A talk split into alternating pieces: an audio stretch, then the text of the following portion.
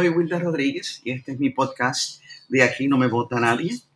Estoy subiendo para ustedes mi intervención esta semana en WPAB Radio, con un poco de atraso porque no recibí la grabación hasta ayer tarde, pero aquí está. En este episodio voy a la noción generalizada de un sector de la ciudadanía de que Pedro Pierluisi no vive en el mismo país que nosotros vivimos. De ahí su constante afirmación de que todo está bien o mejorando. Propongo que para llegar a esa conclusión se debe considerar que el país del gobernador Pierluisi sea una ilusión óptica o que el que vemos nosotros sea una ilusión óptica. Pero escúchenlo, a ver si coinciden conmigo. Aquí se los dejo.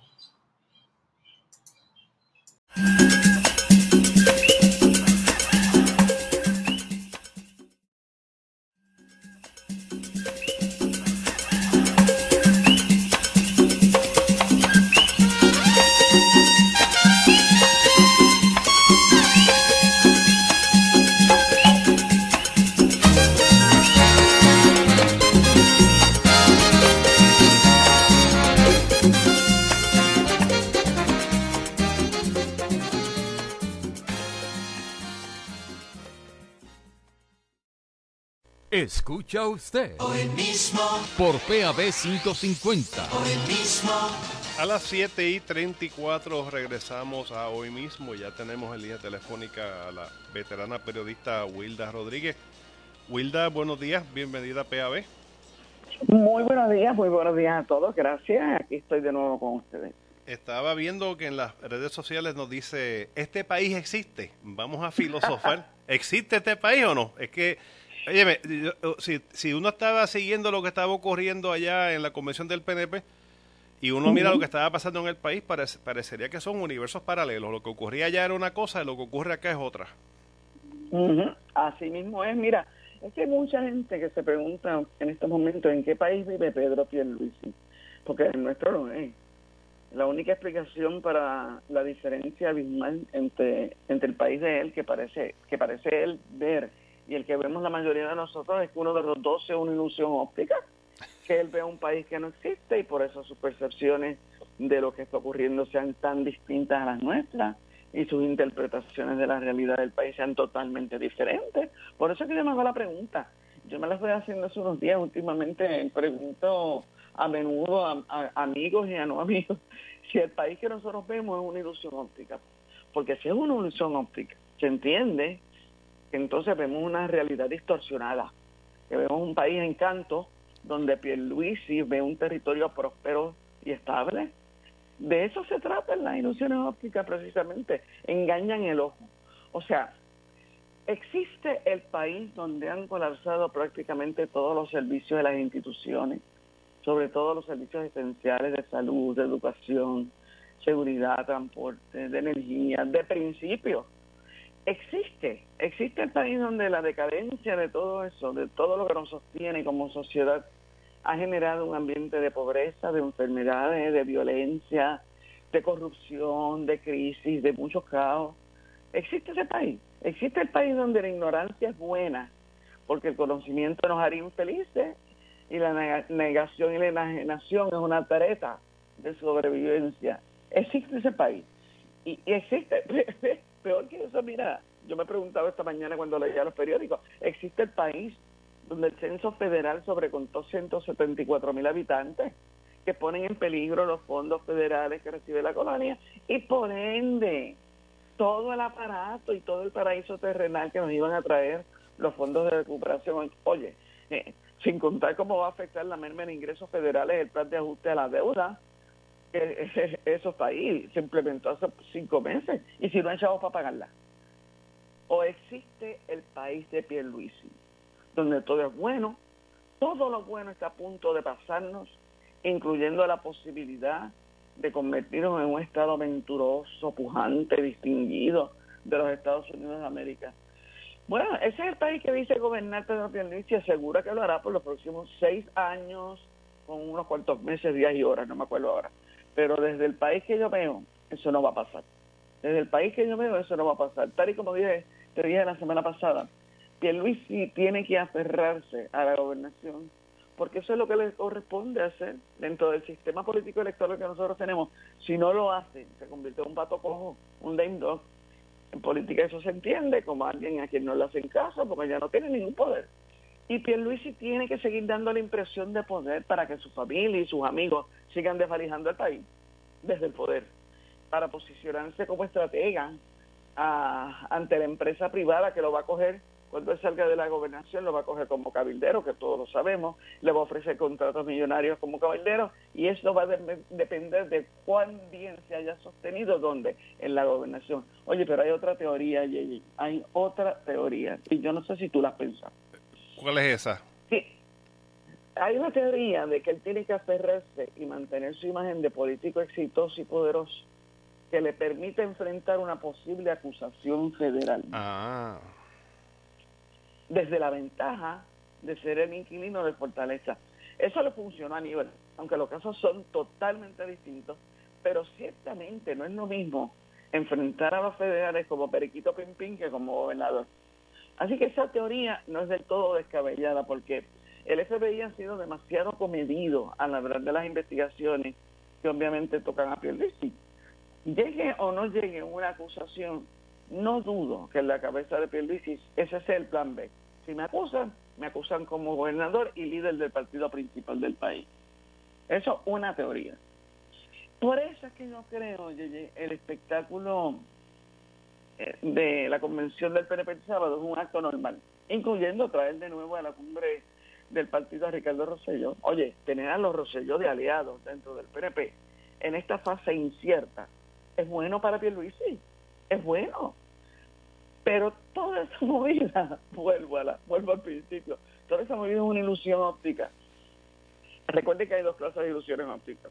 Las que se producen por fenómenos naturales, como los espejismos de, oasis en el desierto. Y, oye, y las charcas esas que uno ve en una calle, cuando uno va en una calle con mucho sol y de momento tú ves como una charca, es un espejismo, es una ilusión óptica.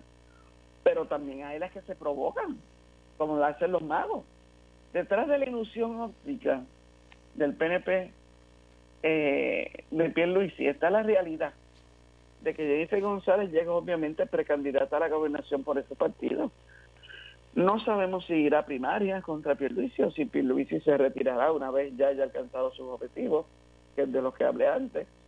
Pero a menos que ocurra algo maravilloso, que yo pido con toda la fuerza de nuestro espíritu que ocurra algo maravilloso, Jennifer González será la candidata a la gobernación por el PNP y ganará la gobernación del 2024 porque los, el horno no está para galletitas, aquí no hay nada que esté cambiando en el sistema electoral, aquí no hay nada que esté surgiendo como una posibilidad y a menos que surja en los últimos meses, pues tenemos que verlo, claro, y yo vuelvo y te digo, ojalá que ocurra algo maravilloso, pero si todo sigue, ¿cómo va? Jennifer es el tajo la otra ilusión óptima, eh, óptica que nos pretende vender Pedro Pierluisi, y de esta vamos a hablar también un poquito, es, es de su poder para cancelar el contrato de Luma. Oye, desde el país que yo veo eso tampoco va a pasar. Sobre la conferencia de prensa, que yo me imagino que te interesa que lo discutamos como periodistas nos corresponde, ¿verdad? Este, esa, es la conferencia de prensa en inglés. En inglés. No quiero mucho que añadir, pero para los que me han preguntado, me reitero en que los periodistas debieron haber reaccionado diferente a la humillación a que fueron sometidos, a que son gajes del oficio, me dieron mucho. A las conferencias de prensa usted acude sabiendo que las reglas de juego las pone que da la conferencia, usted las acepta y participa o no participa, pero una vez participa, aguanta, porque las conferencias de prensa no se abandona. Eso es lo que dicen, eso es lo que le dicen a los estudiantes de periodismo. Oye, pero la calle es otra cosa.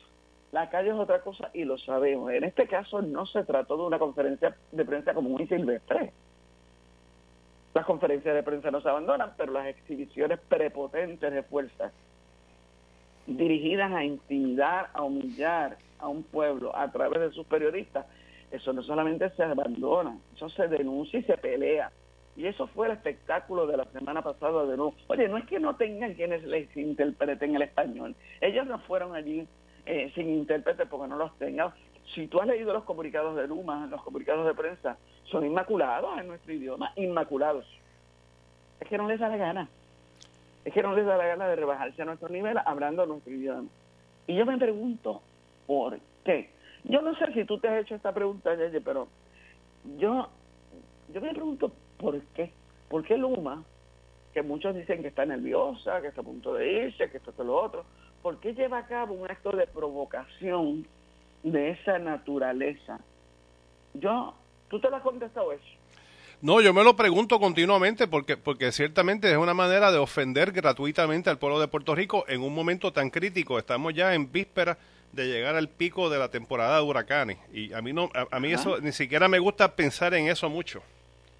Entonces, hay, hay una, por un lado está tratando con sus comunicados de calmar al pueblo y por el otro hacen una conferencia de prensa para provocarlo. Yo esa no me la he contestado todavía.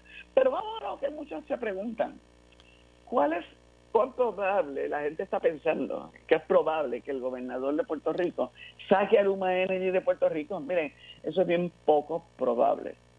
Se preguntan mucho qué va a pasar primero, si el gobierno le cancelará el contrato a Luma, si se lo dejará eh, que rescinda naturalmente en noviembre, o si el malestar de la calle seguirá escalando hasta que sea la gente la que empuja a Luma fuera de Puerto Rico. Yo te diría que lo segundo es más probable que lo primero primero, es más, primero sale Pierluisi que Luma. Y les explico por qué. Hay dos razones fundamentales y un montón de colaterales, pero las, fundamentales son que la autoridad para echar el Luma del país no está en Pierluisi. Y lo segundo es que no hay un plan para sustituir a Luma. Entonces me preguntan ustedes, ¿y cómo, es que, cómo, el, gobierno no puede echar a Luma?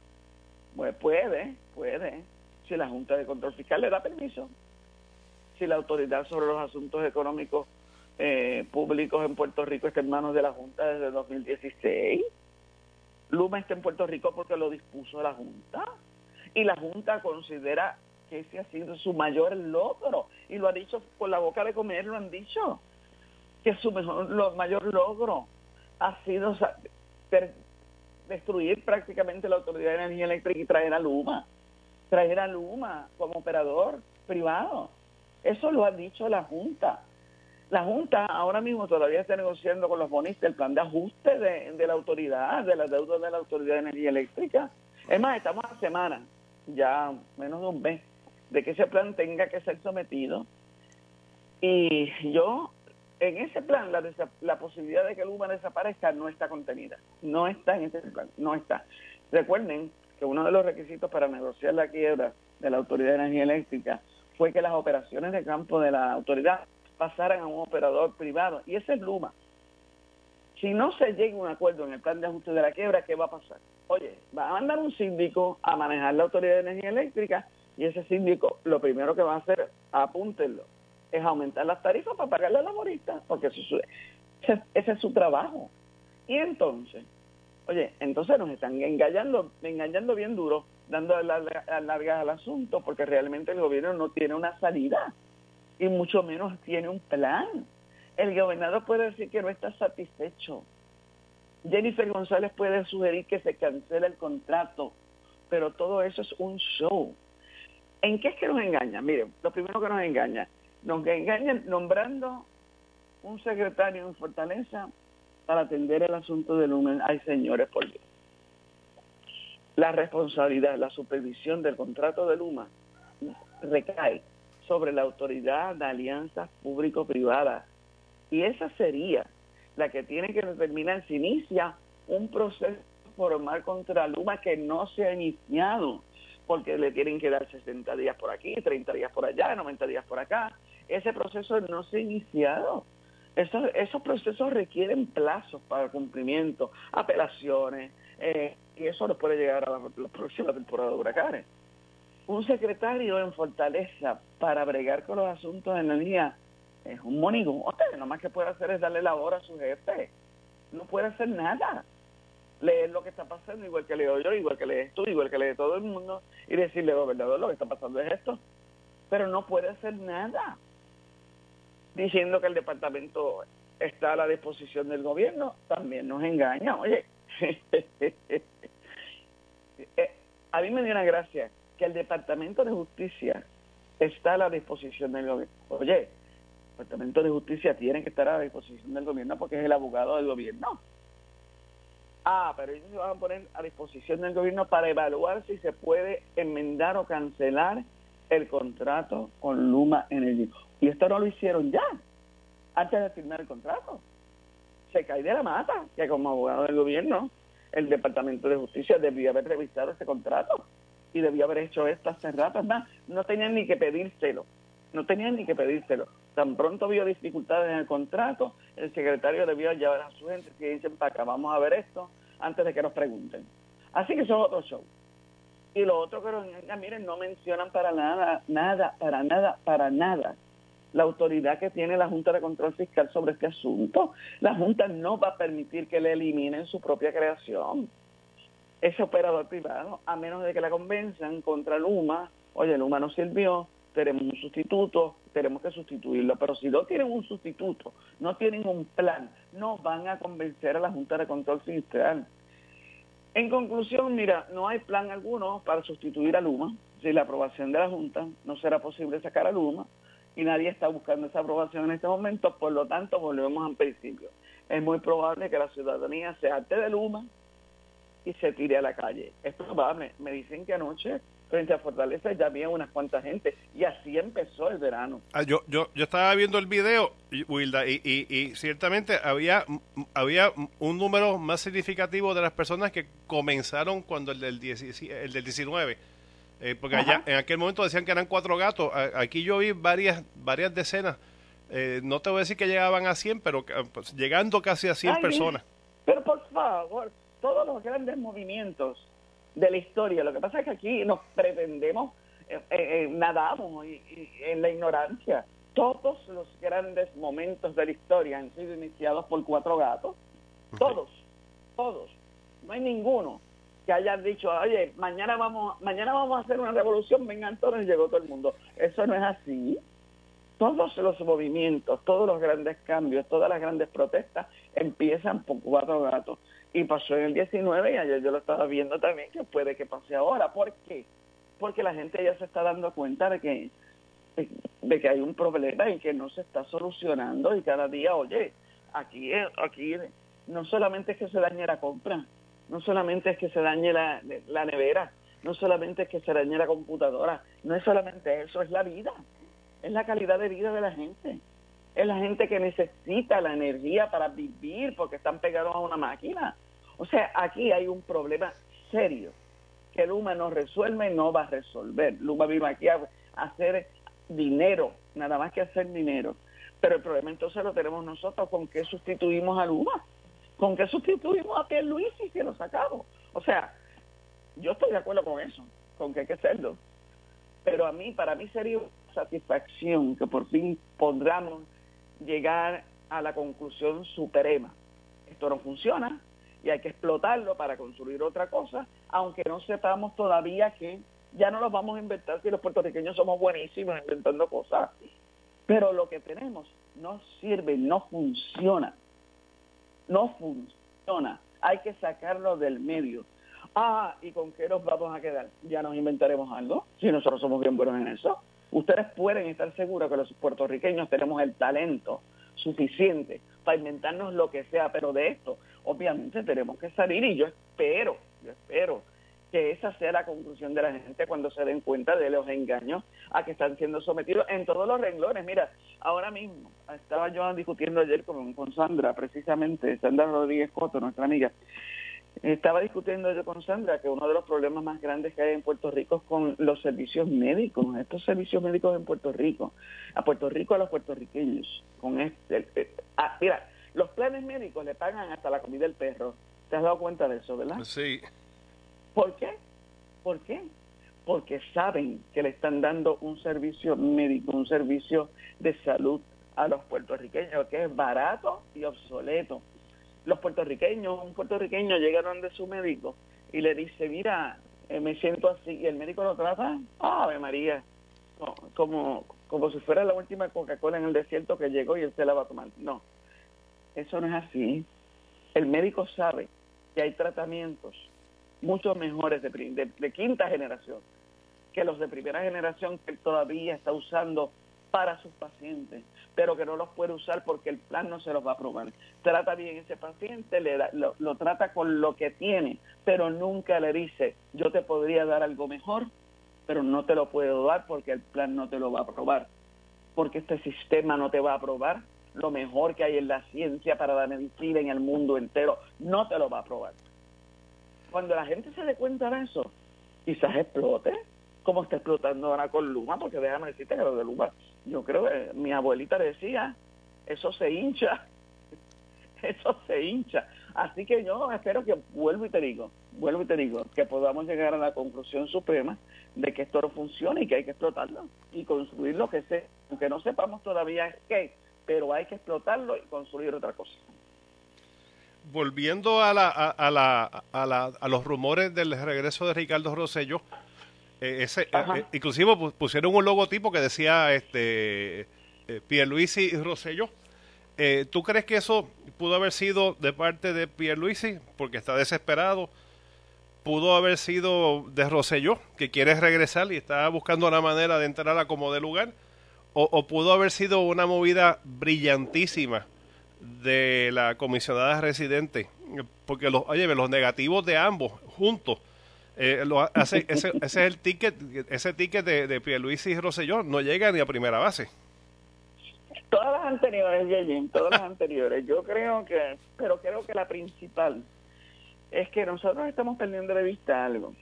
El Partido Nuevo Progresista sigue siendo el partido más eh, grande y organizado en Puerto Rico. ¿Estamos de acuerdo en eso? Sí, sí.